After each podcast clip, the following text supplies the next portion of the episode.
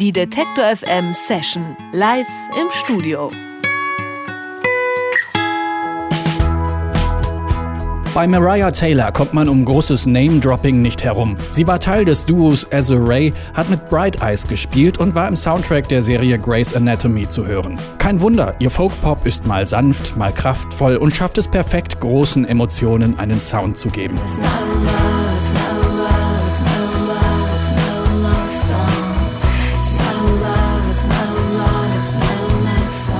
Ende der 90er startet die Sängerin aus den amerikanischen Südstaaten ihre Karriere. Sie gründet die Dream Pop Band Azure. Später trifft sie auf Connor Oberst von Bright Eyes, mit dem Taylor bis heute zusammenarbeitet. Er ist es auch, den man auf ihrer aktuellen Single If Only hören kann.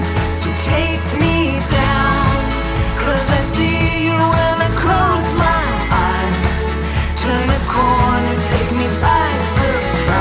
Mariah Taylor ist als klassische Singer-Songwriterin aber vor allem eins, eine Live-Musikerin. Aktuell tourt sie durch Deutschland. Auch ins Detektor FM Studio hat sie heute ihre Gitarre mitgebracht. Hier ist Mariah Taylor. Hello and welcome, Maria Taylor. Hi, thank you. Good to have you here in the studio. We just heard that um, your songs are also featured in, in TV shows, Grey's Anatomy, for example. Mm -hmm. um, does it happen to you that you're sitting in front of the TV and oh, suddenly you hear a song of yours? Yes. I mean, sometimes, typically, I know in advance when they're going to be on, so I plan to watch it. But there have been a couple of times where it just slipped past me, and then I will be watching something like a year later, a rerun, and I'll hear my voice. I'm like, wow. Sie freut sich also immer noch, wenn ähm, Musik von ihr in, in ähm, Fernsehserien verwendet wird. Und meistens weiß sie es auch vorher schon. Und äh, dann plant sie es so, dass sie sich die, diese Serie dann auch anschaut. Manchmal entgeht sie aber und dann hört sie es irgendwie ein Jahr später, wenn sie diese Serie zufällig mal guckt und dann sitzt sie davor und freut sich. Beside you being a musician, you're also a mother of two kids um, who are touring with you here in Germany. Um, how is it touring with your kids? it's great and it's also stressful. Um, but you know, I have toured with so many immature people before in my life that in some ways it's really not that different. You know, I've always had to like round people up and get them out the door and wake people up. And, you know, I feel like sometimes musicians can be immature. So you've always been the mother figure in the tour? Yeah, I think I've always been mama bear. And, and how do you organize uh, a day like like this, where you have to travel from Berlin to Leipzig, play a gig tonight? You have two kids. I think your husband is, is with you. Mm -hmm. How do you manage things? Well, I'm really lucky when I tour in Europe. I have a tour manager because we have someone that drives and that, you know, helps coordinate everything. So I have it much easier over here. There's a man named Ingo that makes my life very, very easy. Um, but it's also a challenge just to get the kids dressed and out the door and fed, and, you know, everything's new to them. So they don't want to eat anything that looks different. And so I'm trying to find things that they will eat and keep them alive, you know? Maria tourt auch mit ihren beiden Kindern. Äh, ihr Mann ist auch dabei. Es ist natürlich stressig, sagt sie, weil man ganz viel organisieren muss. Man muss irgendwie gucken, dass die Kinder auch das äh, neue, ungewohnte Essen essen. Wobei das gar nicht so neu ist für sie, weil sie eigentlich auf den Tours immer schon äh, die Mutterfigur war, die mit so vielen äh, unreifen Leuten zu, umgeben war und die immer dafür sorgen musste, dass die Leute morgens aus den Federn kommen. Also insofern vielleicht gar nicht so anders, die Kinder dabei zu haben. Your music sounds very melancholic, but also uh, full of hope. Um, do you have to wait for special days to be in the right mood to compose such a music, or can you um, just switch it on like that? I think I have to be in the mood. I'm not the kind of person that can sit down and write a song on command. It has to hit me. Um, but I don't necessarily have to be sad to write. Like I've learned how to maybe draw from my past experiences and I can put myself back. But I also just have to wait for it to come. So I actually didn't write a song for about three years, and then all of a sudden, it just was like the floodgates opened, and I started to just like relive some of my past experiences and feel those emotions again. Like, if only that song. I mean, I had some of that song in my head for years, and then I spent about a year finishing it. Es ist also bei ihr eher so phasenweise, dass es mal total schnell geht und mal dann ewig äh, Zeit braucht und dann entsteht gar kein Song. Also zum Beispiel If Only, den Song, den wir jetzt gleich hören, das war richtig schwierig. Also der hat äh, ja richtig lange Zeit gebraucht, um, um dann wirklich äh, so rauszukommen, wie wir ihn jetzt hören können in der Detective M Session.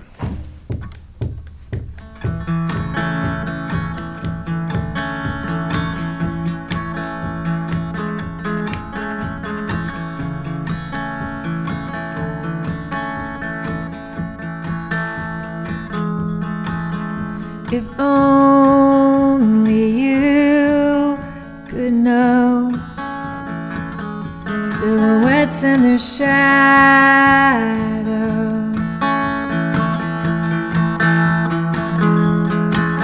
Would it all be the same? I'll go back where we started.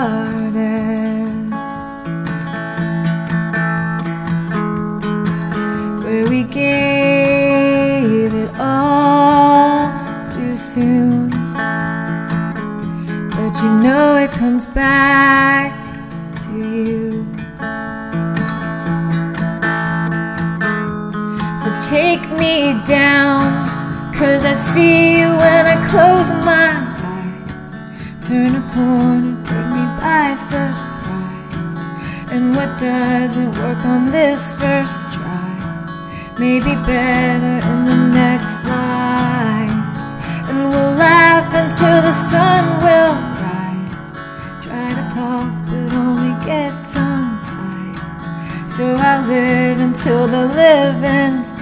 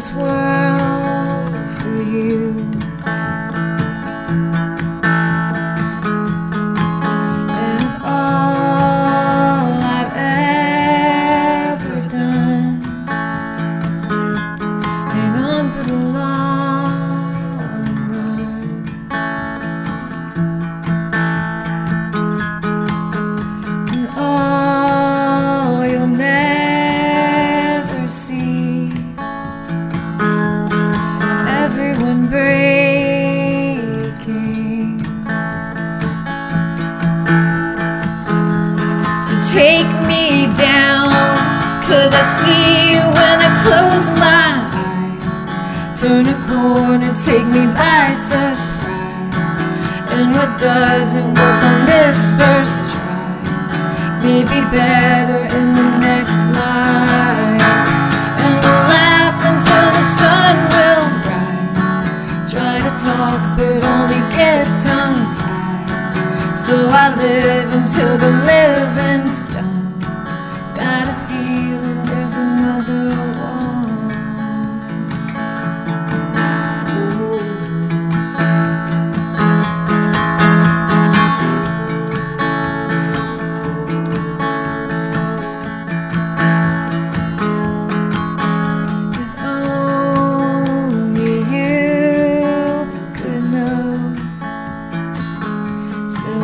Silhouettes and their shadows.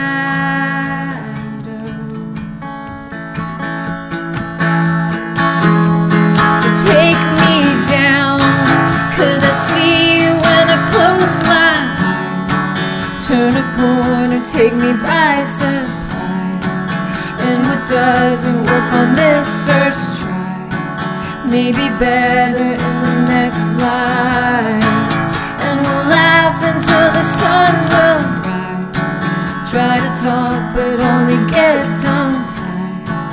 So I live until the living's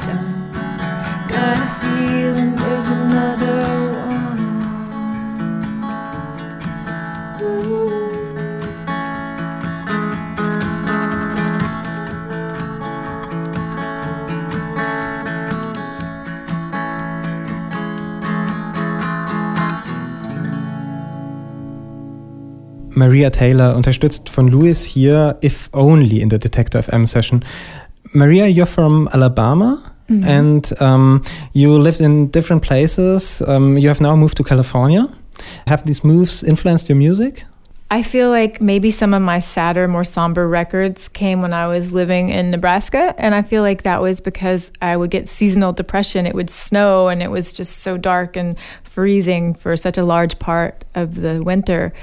And I would just hibernate and write these songs that sounded like this. And I feel like now that I'm in California, I feel like there's a levity to these songs and maybe just like a I don't know, I feel like I can hear the California influence in these songs. And then, for instance, I moved back to my hometown, Birmingham, Alabama, um, like a few years ago, and I could not write. I don't think I just couldn't write. And it was so strange because, um, you know, it was all so familiar and my family was there and I loved being close to home and that's my home, but I just didn't feel inspiration to write music. And as soon as I moved back to California is when I just was inspired and wrote this record. Ich habe sie gefragt, ob die Orte, an denen sie lebt, einen Einfluss haben auf die Musik, die sie dann zu dieser Zeit eben macht. Sie hat gesagt, ja, ja, auf jeden Fall. Als ich in Nebraska gewohnt habe, da war meine Musik viel, viel dunkler. Sie hat sogar gesagt, dass sie so eine Art äh, Depression, irgendwie so eine Art Winterdepression hatte.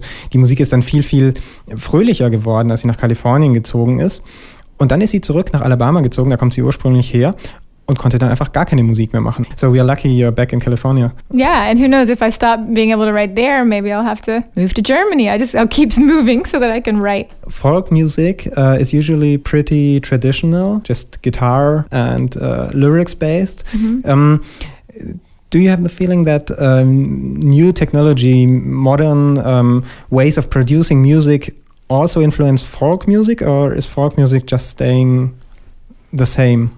I think folk music is staying the same, but I think that people are making more pop music and you know because of technology it's just fun to experiment and it's so much easier to do that cheaper you know you can do it in your house and you can play around with beats and, and do all do a lot of things that normally you would have to go to a big studio and spend a lot of money. So I feel like maybe people are stepping outside of their genre. But I think if you call yourself a folk artist, like you're pretty much just guitar and lyrics and vocals in my mind. Do you? Do you call yourself? Me? Yeah. No, I don't think so.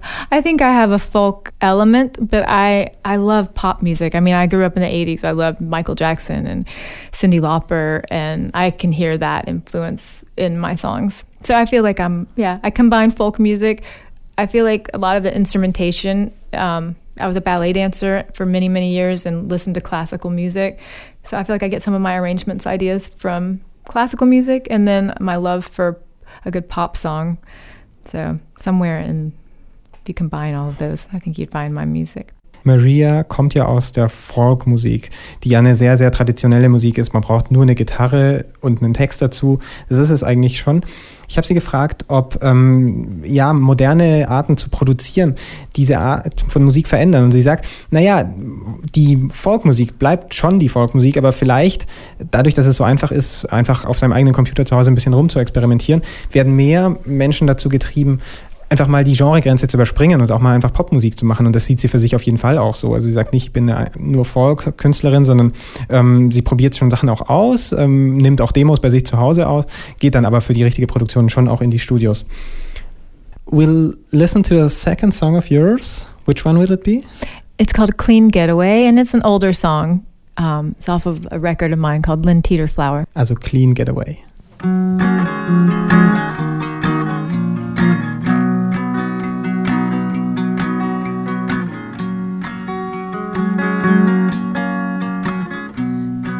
Made my place by the door.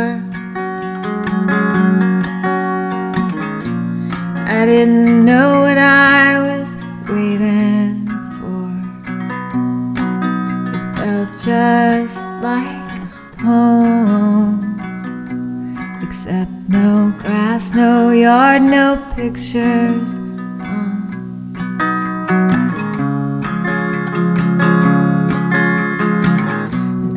See across to the park.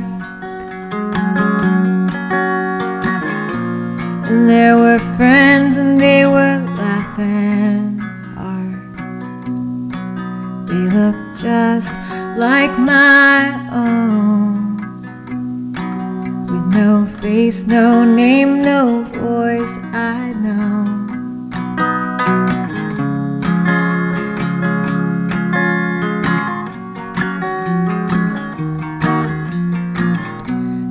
finally made it. I made a clean getaway. I finally made it. I made a clean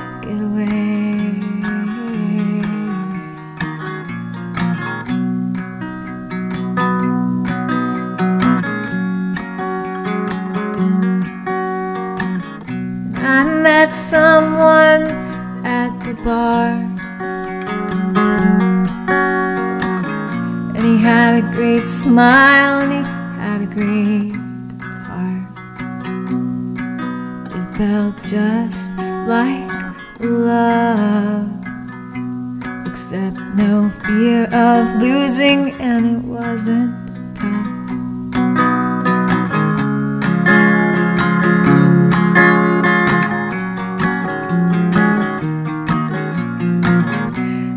Finally made it. I made a clean getaway. I finally made it. I made a